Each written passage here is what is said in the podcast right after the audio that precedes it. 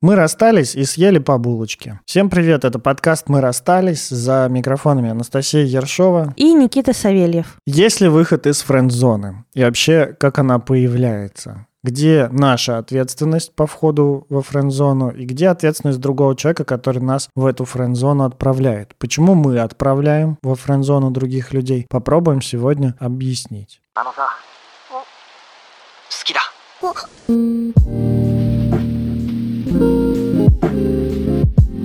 Настя, что значит для тебя френд-зона? Прямой перевод. Зона дружбы. Почему тогда люди говорят френд-зона как что-то плохое? Не сходится ожидание. Типа я хочу отношений, но Мгм. дружу. И тогда моя прямая потребность не удовлетворяется, мое как бы желание строить отношения с этим человеком удовлетворяется какое-то другое, потребность в дружбе. Угу. Ну а Кровосток нам все объяснил. Дружба конкретно то, что не нужно. Нужно что-то другое, малышка. Я думаю, есть разные виды френд-зон. Так, Сейчас я такой классификатор выкачу. Значит, первый классификатор френд-зоны – это когда тебя просто отшили из вежливости. Ну, типа, о, ты такой хороший, но я не мне могу... с- такого парня. Да, да, но я не могу с тобой быть. И человек дальше на твои попытки сблизиться реагирует очень вяло и сам попытки сблизиться не проявляет. Это тебя отшили. Просто как бы не полностью. Так, ну, типа, хороший ты человечек, ну, типа, знаешь, не прямо. Не-не, может быть, даже и полностью, но как бы ты, и ты сам уже остаешься сидеть в этой френд-зоне, пытаясь, ну и называешь это френд-зоной, пытаясь как-то вывести человека, а он тебе просто отвечает из вежливости, например. Ты думаешь, у вас какие-то отношения есть. Есть такая френд-зона. Есть френд-зона, когда, вот как ты сказала, человек в отношениях дружит с кем-то, с кем на самом деле он хочет не дружить, а строить отношения какие-то другие. Ну, скорее всего, сексуальные, романтические, вот, вот это вот все. А есть, мне кажется, такая вынужденная френдзона, когда тебя как бы тянут и оставляют. Типа притянут, дадут знаки Угу. и оставят. Да, да, да. Так подсоблазнят, и как будто бы, знаешь, ты вот э, находишься с человеком в отношении на обещании, типа будущих благ. О, да. Это третий вид френдзоны, это прикольно, об этом мы поговорим. Тут прям есть э, классные механизмы психологические. Мгм. Но давай пойдем по очереди. Наверное, есть такая френд-зона, когда вы... Friends with benefit зона. Когда вы вроде как друзья, но периодически можете и спать. Но поебываетесь. Но это вот как второй вариант, когда ты вроде хочешь чего-то одного, а получаешь другое. Просто во втором варианте ты получал просто дружбу, а тут, возможно, ты получаешь дружбу с каким-то там нерегулярным сексом, Мгм. а хотел бы другого чего-то, там, постоянного секса, там, Мгм. постоянных отношений, романтических отношений, признание вас парой, там, какое-то закрытое и так далее. О, заебись, все, давай, давай все обсуждать. Для меня все эти четыре варианта френд-зоны — это какой-то дисбаланс власти. Как будто бы есть тот, от кого хотят, Лицо, принимающее решение. ну да, да, как будто бы есть кто-то вот важный, главный, на кого молится, и тот, кого отшивают. Такая, знаешь, это жертвенно-агрессорская позиция. Такая, типа, я же хот- я хочу, я предлагаю, ты мне отказываешься, но я не принимаю этот отказ, и я вот посижу, подожду. Баланс не только власти, но и ответственности. Когда мы договорились об этой теме выпуска, я стала думать, кто у меня бывал вот во френд-зоне, что прям могу сказать, это была френд-зона. Мгм. Типа не дружба, а именно френд-зона. Я вспомнила два случая в своей жизни, когда мы, ну, все начиналось как бы с дружбы, с общения, и потом я стала чувствовать, что это не просто дружба и общение, что человек испытывает ко мне симпатию, возможно, хотел бы отношений. И что дальше? Оба раза человек ни разу мне не сказал о своем намерении. То есть, блядь, то, что я это чувствовала и поняла, это не по каким-то поступкам, не по каким-то решительным действиям, ну там даже просто тупо банально пригласить на свидание. Это всегда облекалось этими людьми в дружеский контекст. Они сами облекали все вот в дружбу, но при этом я видела, что хотели большего. Оба через несколько лет вот таких вот дружеских, блядь, отношений признались мне в этом Мгм. что вообще-то я был в тебя влюблен. Я говорю, вообще-то я знала. Они такие, да, как? Я говорю, ну, блин, это было видно. Типа, ты ничего не сказал, а я тоже не хотела быть человеком, который примет решение за нас двоих. Один чувак мне прямо нравился тоже. Презрение есть? Есть э, разочарование. Ну, то есть вот он мне нравился, по-человечески он мне прям нравился. Но мне безумно не нравилось это, что ли, ну, как бы трусость и Мгм. невозможность сказать о своих потребностях. И я думаю, блин, вот я могу сейчас сделать шаг, Ну потому что да. он мне тоже симпатичен, там, я Да. не знаю, мне хочется его поцеловать, или мне хотелось бы заняться с ним сексом. И я думаю, я могу сделать этот шаг. Но я потом, сука, всю жизнь буду делать с ним этот шаг. Меня это сначала злило, а потом я просто приняла, что отношений здесь не будет. Такие отношения для нас он выбирает. А мне не настолько принципиально нужно это, чтобы я брала всю ответственность за начало отношений на себя. Тут даже не ответственность за начало отношений, а ответственность за обозначить и понять свое желание. Как будто бы он желает, но не говорит об этом. И перекидывает тебе свое желание, как вот этот вот горячий мячик, каким-то другими способами, показывая это там через дружбу. Ну и страдает в этом. Это реально, это же очень частая история, когда человек такой, а я тебя всегда любил, или я тебя всегда любила. Ну а что сидел-то? Что не сказал раньше? И как тебе? Даже сама фраза о том, что вообще-то ты мне всегда нравился, там, или ты мне всегда нравилась, я в тебя был влюблен, я в тебя была влюблена, это такая фраза, после которой хочешь спросить, и чё? Ну, и чё дальше-то? Чем, чем молчала? За- Не, нет, зачем ты мне это сейчас говоришь?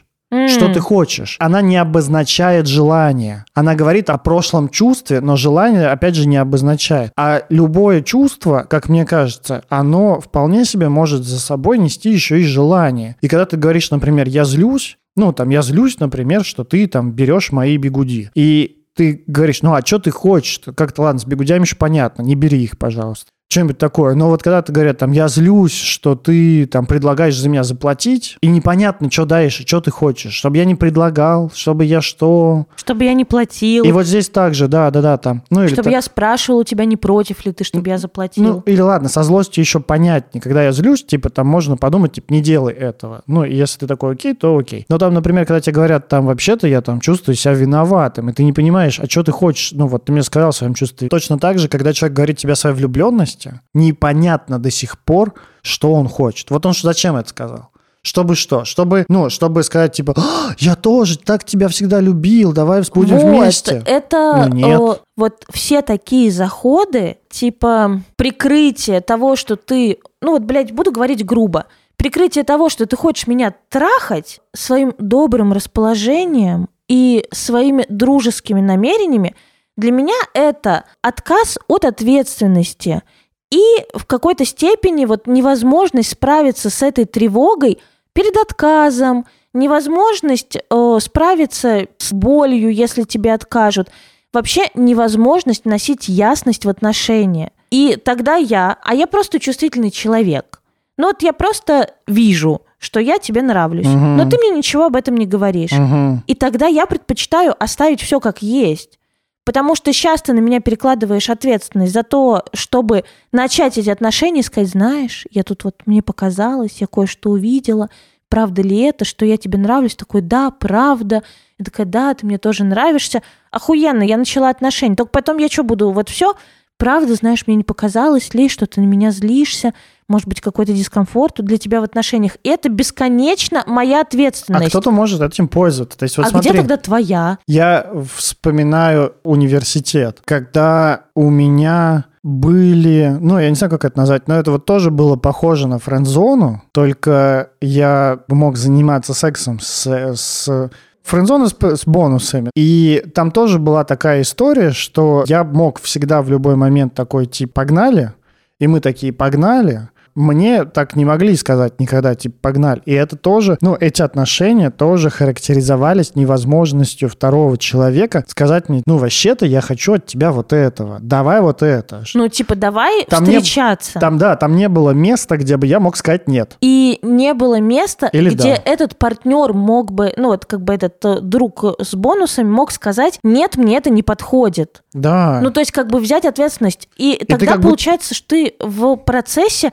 постоянной надежды. То есть он пришел, и я надеюсь, что останется навсегда. И создается ощущение то, что, ну, она там ждет, что сейчас что-то поменяется, сейчас что-то произойдет. Так нет, скорее всего, человек так и ждет. Да, да, да, так, ну, ждешь, что что-то поменяется, что что-то произойдет, и вот он получит то, что он хочет. А никто не обязан догадываться, что вы ждете и хотите. Да, тут даже больше скажу. Я-то догадывался, что, возможно, там кто-то вот из этих девушек этого хотел. Но я-то не хотел, а меня положение дел устраивало. Я получал все, что я хотел. Вот это как раз вот штука про, знаешь, какую-то неагрессивность, невозможность проявить а, ну, агрессия, как бы заявить о своем желании, это такая прям агрессия. Вытянуть руку, схватить, попробовать взять. Невозможность вот эту агрессию выразить, это как раз, ну, мне кажется, то, что приводит к френдзоне. Вспомнил этот период, мы же с тобой познакомились в университете.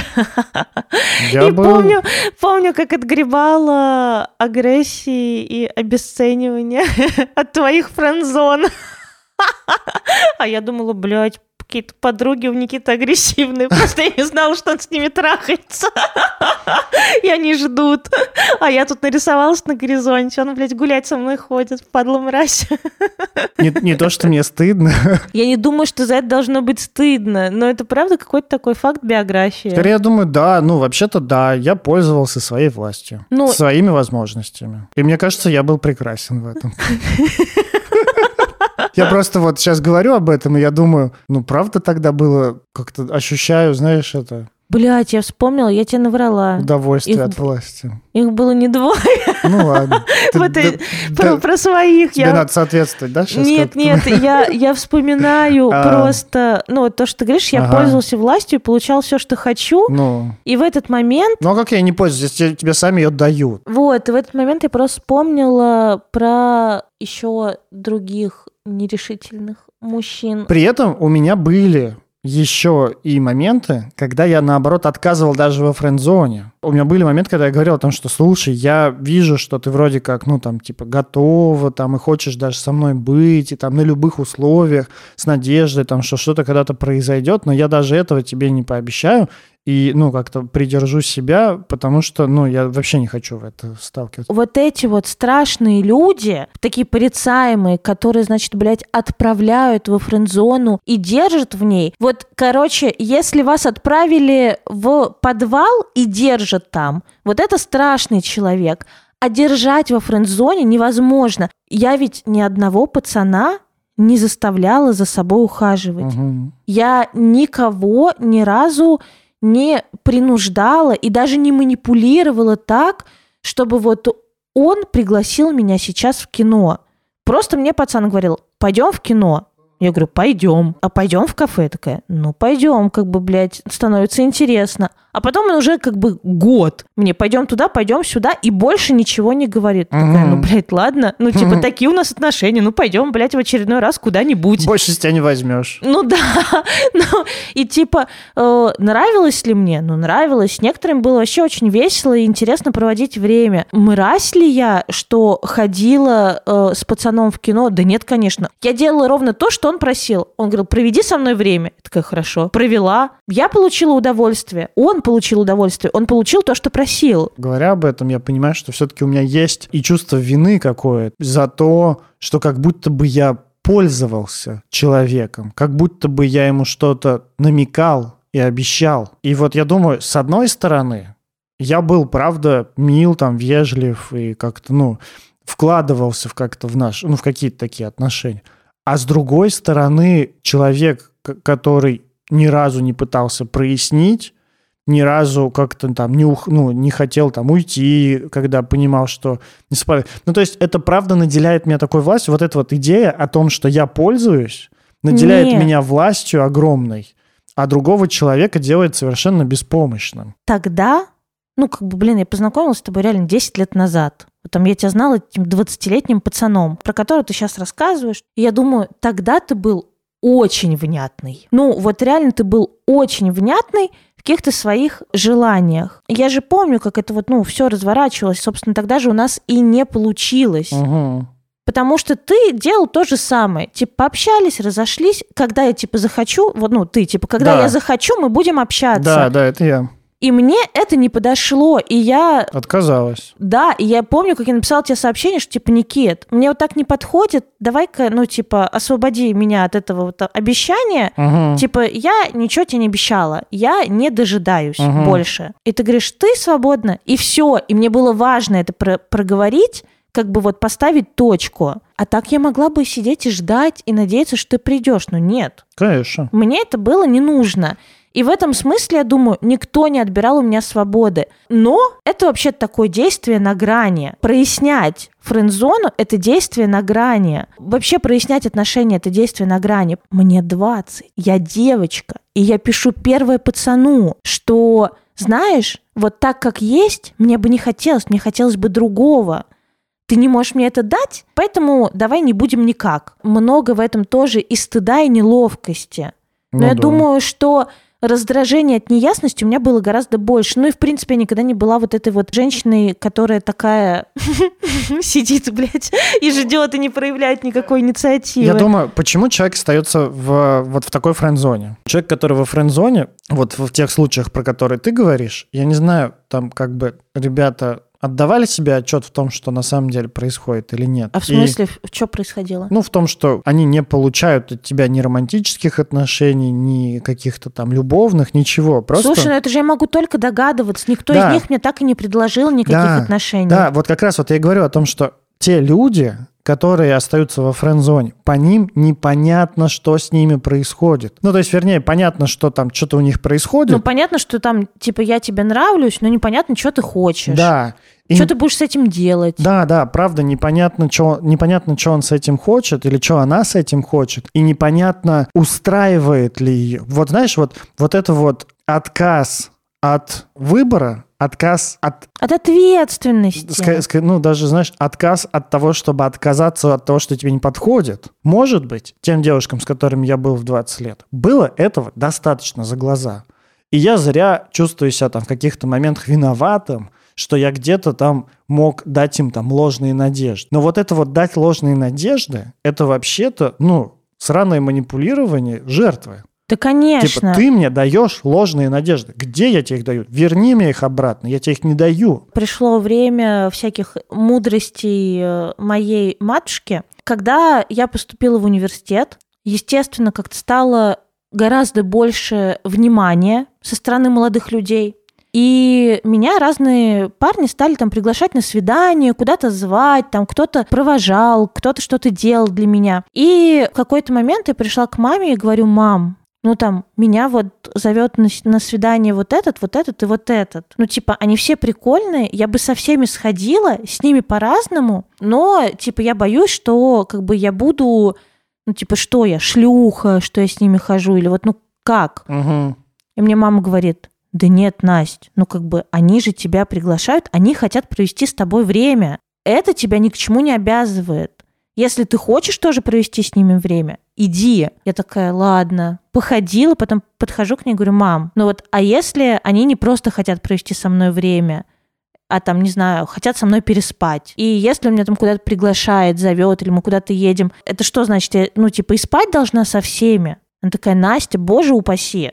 Спать ты должна только с тем, с кем ты захочешь спать. И это меня очень освободило, и я до сих пор живу по этому принципу, что если человек хочет провести со мной время и зовет меня куда-то, если этот человек мне симпатичный, мне тоже хочется, я иду. А сплю я с тем, с кем хочу спать. И это могут быть вообще не одни и те же люди, не те же самые люди, с которыми я провожу время. Тут как раз про ответственность. Моя ответственность решить за себя. Хочу я общаться с этим человеком или не хочу. Хочу я с ним спать или не хочу. Его ответственность решить за него. Какой формат отношений он от меня хочет. Хочет он со мной спать или хочет он просто проводить время, хочет он за меня платить, не хочет. И вот как раз на стыке этих двух ответственностей и происходит разговор, такой первый разговор про отношения чем мы друг от друга хотим. И если мы сходимся, то у нас получаются отношения. Если мы не сходимся вот в этой договоренности, типа, что я тебя хочу и что ты от меня хочешь, то мы проживаем вот эту вот печаль, Торгуемся. торгуемся для начала, может быть, а потом в итоге проживаем, ну, как бы вот печаль и невозможность. Ну да. И вот это проход жизни. А Про френ- это, это даже про контакт. То есть Конечно, я вот думаю, конечно. я вот думаю, что даже не согласиться, это больше про контакт, И про жизнь, И и, да, и про, про про жизнь. чувства. чем вот это вот прятать свое желание. Потому что, ну, ты как будто бы сидишь в норке. Френд-зона – это то место, где останавливается жизнь, где она умирает. Ну, потому что невозможно поговорить, невозможно прояснить, невозможно прожить, не знаю, невозможность, разочарование, печаль. Все замирает и консервируется. Вот поэтому о френдзоне говорят как о чем-то плохом, потому что это какое-то мертвое пространство. М. Охуенно, блядь, просто я сама мудрость. Как мощны мои лапищи.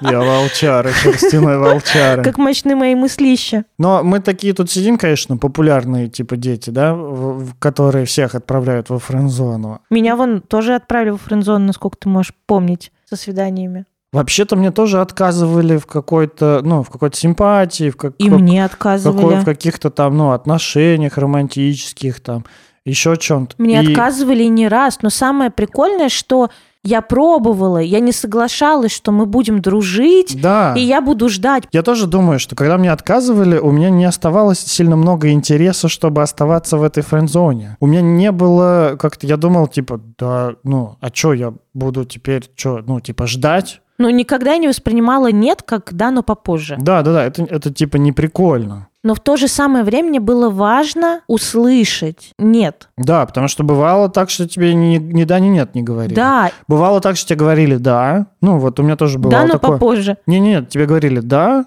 но действиями нет. Но при этом да. То есть ты спрашиваешь, у нас типа что-то есть, ну, мы встречаемся, там, не знаю, типа, ну, как что-то есть, типа да. Ну, а, а что, пойдем? Нет. Ну, вот так. И ты думаешь, хуйня какая-то.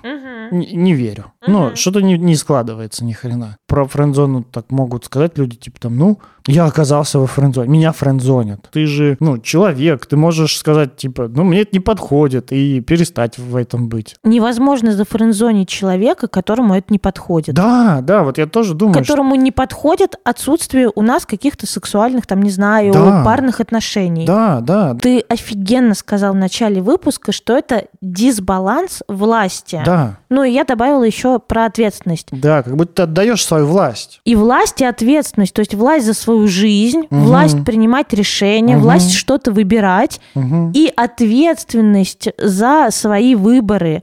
Ответственность за то, что может не получиться, ответственность за удачи, неудачи, понимаешь, вот как бы типа за все тотально. Я такая, ты мне нравишься. Все, блядь. Ну все. Хули ты смотришь? Решай, принимай решение за нас двоих. Я достаточно открылась. Вот примерно так это звучит.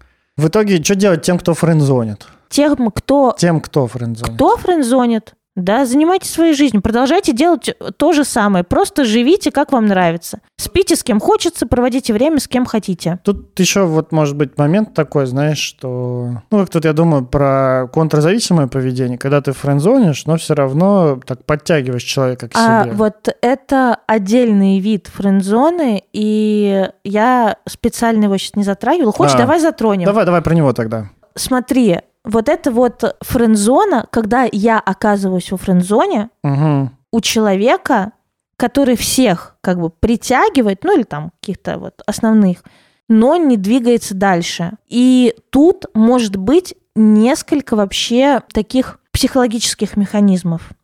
Ты затронул контрзависимость. Угу. Я хочу затронуть такое вот типа соблазнение ради безопасности. Угу. Знаешь, такое бывает. Приходит женщина, например, в новый коллектив, Угу. и ей нужно соблазнить всех мужиков или начальника. То через какое-то время там она оказывается вот в отношениях с начальником, Да. и в нее влюблены все коллеги.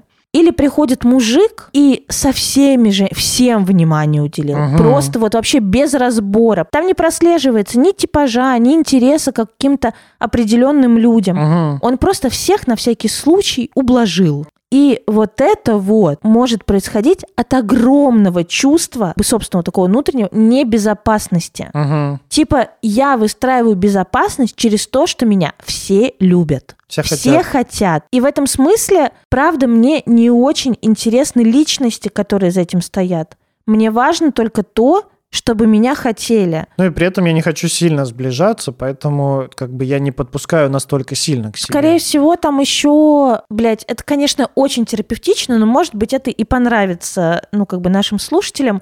За этим часто очень стоит э, огромное злобище. Я не буду говорить ненависть, потому что это как будто бы очень сильное чувство и такое неправильное.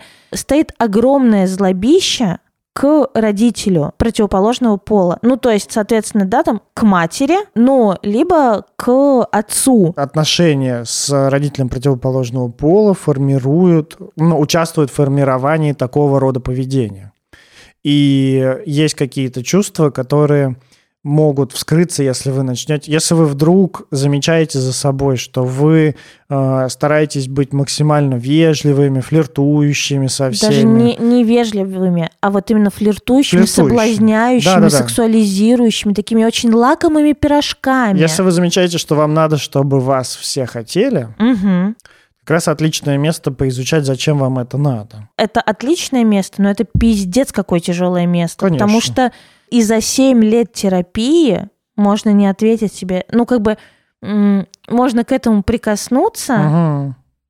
но не изменить паттерн, ну то есть как бы не понять окончательно, не признать этой ненависти на самом деле к женщинам. И то, что, ну как бы это какое-то такое мести через это, что вы меня все хотите, а мне безопасно. Ну, Кстати, что да, типа такой вариант, да, мстить. работайте все на меня, на мою безопасность, на мою нужность, на вот эту мою дыру. Мгм. Ну, у женщин то же самое. Я буду, типа, есть мужчин, я буду идти вот как по головам, я никому, никому не отдам себя, Мгм. даже не физически, а вот эмоционально. Я, я не буду ни с кем, ну, только, может быть, самым сильным, чтобы еще больше быть, еще более лакомым кусочком, но и тебе я не отдам себя эмоционально. Мгм. Там я буду, например, тебя использовать. Но это такая прямо вот месть. Это такой, на самом деле, заряд ярости, как вот помнишь в этих, в волшебные твари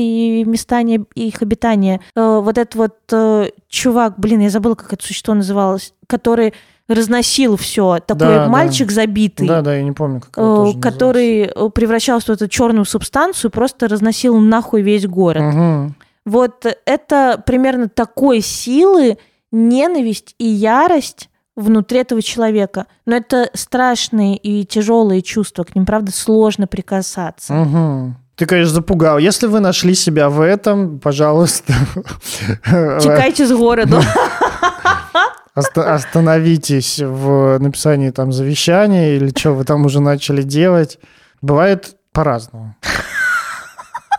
Видели бы вы, с Так, каким, так с себе, каким да, я исп- утешил. да, с каким испуганным лицом Никита только что это сказал. Ну, ты, конечно, ты, конечно, на- нагнала это, нагнала это, это страха. Мне аж самому страшно стало. Но не будем о грустном, будем о веселом. Пара-пара-пам. Фу, С вами был подкаст. Все, пока. Да, да.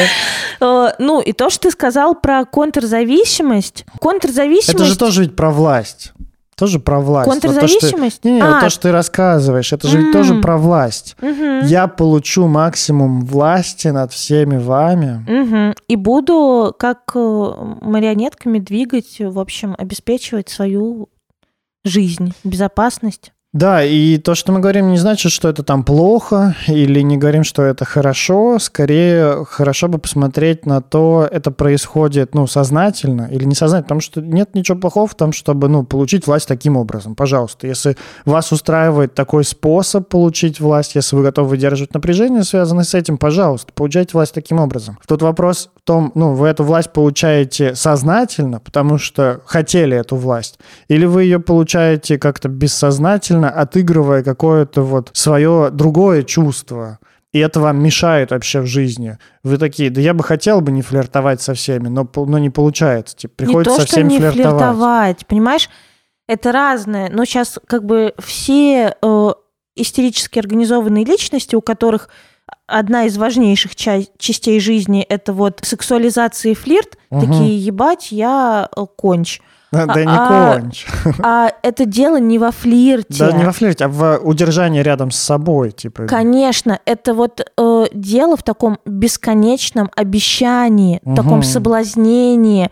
причем э, флирт, он все равно, ну как бы это ж такая эм, энергия на интересе. А э, это очень хорошо видно. Вот таких людей, про которых я говорила, очень хорошо видно, потому что это вообще без разбора. Мгм. Есть люди, которые, правда, много флиртуют с приятными для них людьми. А есть люди, которые соблазняют всех. Типа, пока всех женщин, вот я условно не оприходую, Мгм. вот в большей или в меньшей степени, и неважно, там, приятно она мне, неприятно, она просто, блядь, должна меня хотеть и течь. Ой, да, вот, вот я вспомнил про пикаперов, которые такие, типа, пока у тебя не было 100 женщин, отношений не начинай. Да, они все, конечно, больные люди. Пикаперы, вам бы всем на терапию. Кто там придумал пикап? Приходи ко мне. Разберем с тобой твою ненависть к матери. На этой счастливой ноте мы подводим наш выпуск к концу. Что делать человеку, который э, френдзонит? Если вы, правда, обнаружили себя э, вот человеком, который прямо жизнь свою кладет на то, чтобы все там мужчины или все женщины были моими, то да, клево идти в терапию и вообще-то поговорить о том, зачем вам это нужно. А если вы человек, который видит э, вздохи от людей, которые прикрываются дружбой, ну то, блядь, ничего не делать, не брать на себя ответственность, не включаться в эту игру, не спасать. Здесь можно даже обойтись без каких-то советов и рекомендаций и без ответов на вопрос, что делать как кому-то из вот участников этой, Мгм. этой ситуации. Потому что даже для тех, кто там, например, узнал себя в том, что мы говорим, это уже будет огромный шаг Мгм. навстречу к себе, навстречу к тому, ну, к К замечанию, мечте. навстречу к замечанию, что он делает вообще в своей жизни. Поэтому ничего не делайте, просто слушайте наши выпуски, ставьте лайки, подписывайтесь на наш подкаст, пишите, ставьте нам 5 звезд, пишите нам отзывы. Э, Пишите и комментарии. подключайтесь к нашему чату на Патреоне, э, к чату в Телеграме закрытому, доступ к нему через наш Patreon. Все. С вами была Анастасия Ершова, сексолог, блогер, психотерапевт, предводитель всех счастливых и амбассадор Тизи. И Никита Савельев, блогер, продюсер, предводитель всех красивых и практикующий гештальтерапевт в процессе обучения. Да, всем пока, увидимся, услышимся в следующем выпуске. Пока!